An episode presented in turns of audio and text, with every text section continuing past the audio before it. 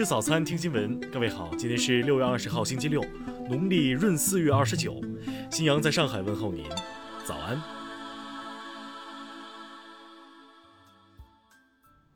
首先来关注头条消息：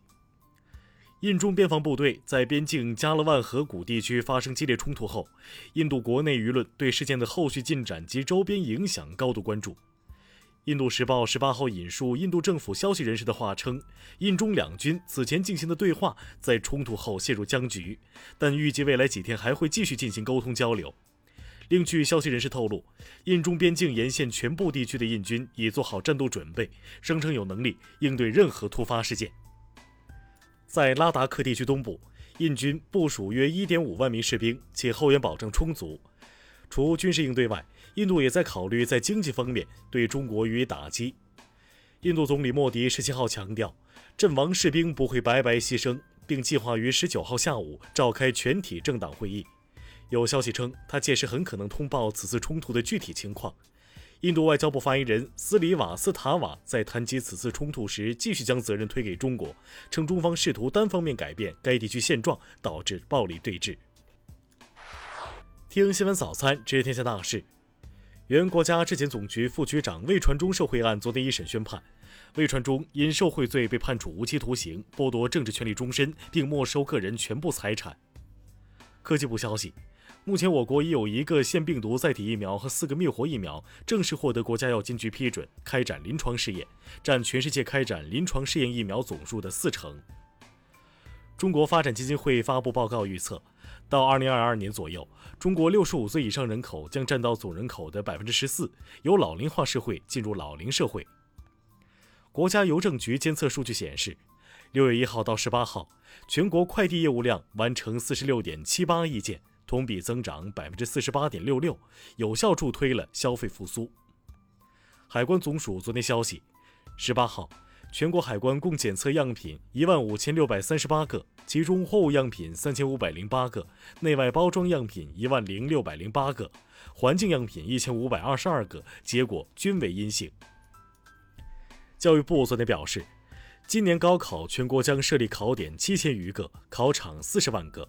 发生过疫情的学校不能作为高考考点，要求对考场考点进行全面检查、清洁消毒。国家卫健委昨天表示，高考当天如有考生出现发热、咳嗽等情况，具备继续考试条件的，转至备用考场，转移和专家研判的时间要补回来。滴滴顺风车昨天表示，截至目前，顺风车已陆续在全国三百个城市重新上线试运营，并将在六月二十三号起恢复跨城服务。下面来关注国际方面。联合国人权理事会十九号通过决议，对美国非洲一男子乔治·弗洛伊德遭遇警察暴力执法后死亡事件表示强烈谴责。法国公共卫生署十九号对外表示，法国的新冠肺炎集体感染在增多，但是相关的新冠病毒传播指数仍然维持在很低的水平。新加坡十九号起进入阻断措施解封第二阶段，总理李显龙呼吁新加坡人不要庆祝到过了头，并继续保持警惕。巴基斯坦十九号发生多起爆炸，目前已致四人死亡，另外至少有十二人受伤。日本政府人士十九号透露称，首相安倍晋三放弃了本月访问俄罗斯，并出席在莫斯科举行的纪念卫国战争胜利七十五周年阅兵式的计划。十八号，美国财政部以涉嫌帮助委内瑞拉逃避美国对其实施的能源制裁措施为由，宣布对三名墨西哥企业家和八家墨西哥公司予以处罚。由于新冠肺炎疫情削弱了印度增长前景，惠誉国际评级十八号将印度经济前景从稳定调整为负面。据泰国民航局透露，泰国狮子航空和泰国亚航长途航空已提交停飞申请到民航局，要求将所有国际航线停飞时间再延迟一个月到七月底。下面来关注社会民生。昨天，辽宁丹东一小区发生煤气爆炸，目前已致三死四伤。初步查明，爆炸为该市居民家庭纠纷，矛盾激化打开煤气引发爆炸。重庆市医疗保障局近日出台措施，降低新冠病毒相关检测费用，核酸检测最高限价五十元一次。从六月二十号起，北京局集团公司管内十七条普速线路、一百一十一个普速车站全部开通电子客票业务。至此，北京局集团公司管内所有高铁和普速车站均开通电子客票业务。河北保定除普通高中三年级、中职有高考升学任务的师生实行全封闭式管理教学外，中小学生十九号全部离校，六月二十二号恢复线上教学，七月十一号起放暑假。据上海警方近日通报，一楚姓男子与女性网友见面后遭遇诈骗。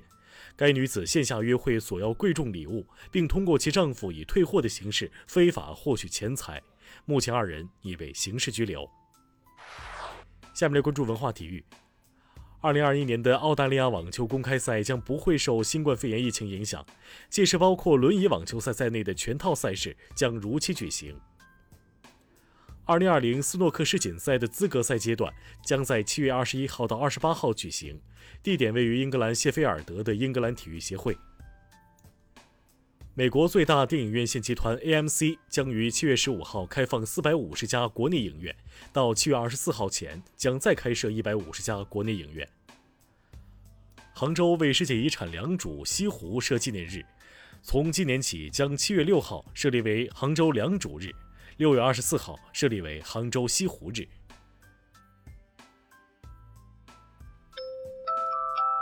以上就是今天新闻早餐的全部内容。